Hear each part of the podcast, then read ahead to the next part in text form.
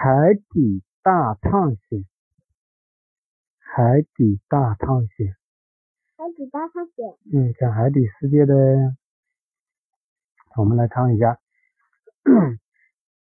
这是海边一个温暖平静的夜晚，皎洁的月光照在沙滩上，海浪拍打着岩石，形成一朵朵美丽的浪花。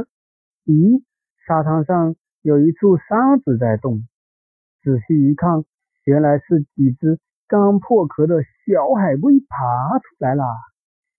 小海龟在沙子上下蛋，小海龟们东走走，西看看，真是开心啊！突然，一只叫豆豆的小海龟大叫道：“呀，那不是大海吗？”我们赶快回家吧！其他小海龟听后都兴奋地借着月光的指引，一步一步向大海爬去。豆豆和兄弟姐妹们回到大海里，他们看到了长相奇特的方车鱼。哪个是方车鱼啊？啊，方车鱼啊，这个是方车鱼。体型巨大的金鱼啊，这个是金鱼，不是这个是啊，这个是金鱼，这个是方车鱼，还有色彩斑斓的蝴蝶鱼啊，这个是蝴蝶鱼。很快，豆豆的注意力就被周围的景物吸引了，渐渐远离了伙伴们。突然，一条鲨鱼张着血盆大口，飞快地向豆豆游来。它的牙齿像一把锋利的尖刀，豆豆吓了一大跳，想要躲起来，却无处可躲，只得紧紧的闭上眼睛。啊，乌龟不是有壳吗？是啊，好硬的壳啊。嗯，它不躲进壳里。啊，看它会不会躲进壳里。可是过了好久，豆豆也没有被鲨鱼吃掉。他偷偷睁开眼睛。发现自己还是在海里，而且不是在呃鲨鱼的肚子里，这是怎么回事呢？豆豆有些疑惑。没有弄进河里。鲨鱼不吃乌龟啊！看一下，真是个小傻瓜！哈哈哈哈！不知从哪儿传来的一阵笑声。豆豆抬头一看，原来是一只小丑鱼。豆豆生气地说：“喂，你是你说我傻吗？”我才不傻呢！小丑鱼接着说：“那你刚刚不就以为自己要被吃掉吗？你知道为什么你没事吗？为什么没事？看一下。”豆豆不服气的说：“难道你知道吗？”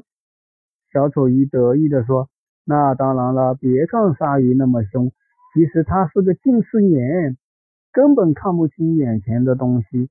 刚刚。”他只是闻到了血腥味，赶来捕食的，就不要动，鲨鱼就看不见；一动，鲨鱼就看得见了。鲨鱼是个近视眼，不动的东西它是看不见。豆豆这才明白，他有些不好意思的是对小丑鱼说：“谢谢你呀，小丑鱼，你知道的东西可真多呀。”小丑鱼摇摇头说：“不客气。”你还是快去找你的伙伴吧。豆豆点点头，赶紧去找失上的伙伴们。游着游着，豆豆竟来到了海底。他看到一朵美丽的海葵，长长的触手随着水流摆动，犹如在风中摇曳的花瓣，便忍不住想要伸手去摸一摸。豆豆想去摸这个海葵耶，这海葵会会吃动物是不是？看下来，就在这时，一条小鱼游到海葵旁边，只见海葵的触手猛地收缩，触手上的刺刺中了小鱼，小鱼挣扎几下就没有动静了。啊，海葵原来这么可怕呀！豆豆张大嘴巴惊呼道：“这个海葵的刺有毒诶，刺到了这个鱼，它就。”把这个鱼毒死了，然后海葵就去吃这个鱼。这时，海马伯伯游了过来，小家伙可要小心啊！这海葵虽然不能主动出击获取食物，但是它的触手一旦受到刺激，哪怕是轻轻的一掠，它都能毫不留情的捉到、捉住到手的食物。豆豆点点头，更加小心了。不知又过了多久，他终于找到了伙伴们，于是迫不及待地向他们讲述了这一路上的惊险经历。大家时而惊呼，时而感叹，对豆豆的经历好奇极了。豆豆和小伙伙伴们休息了一会儿，又继续探索海底世界了。他想，接下来还会有什么可？有趣的事情发生呢，就读完了。啊，看这个延展阅读。生活在海里的动物，这个是章鱼，这个是章鱼。你看，章鱼在受到威胁的时候会喷出墨汁，它会喷墨汁诶，不仅可以连续六次往外喷墨汁，而且过半小时又能积蓄。很多墨汁用于迷惑对手哎，然后看这个是什么鱼？这个是旗鱼，旗鱼在辽阔的海域中疾驰如箭，速度可以达到每小时一千一百二十千米耶，一百二十千米，比轮船的速度还要快三十倍，它飞它游的好快。啊，那这个什么鱼？这个是什么鱼？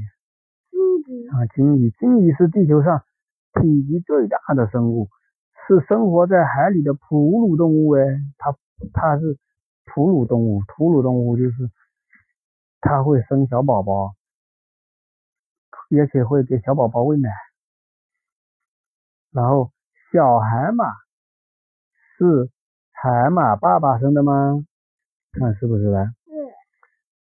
不是。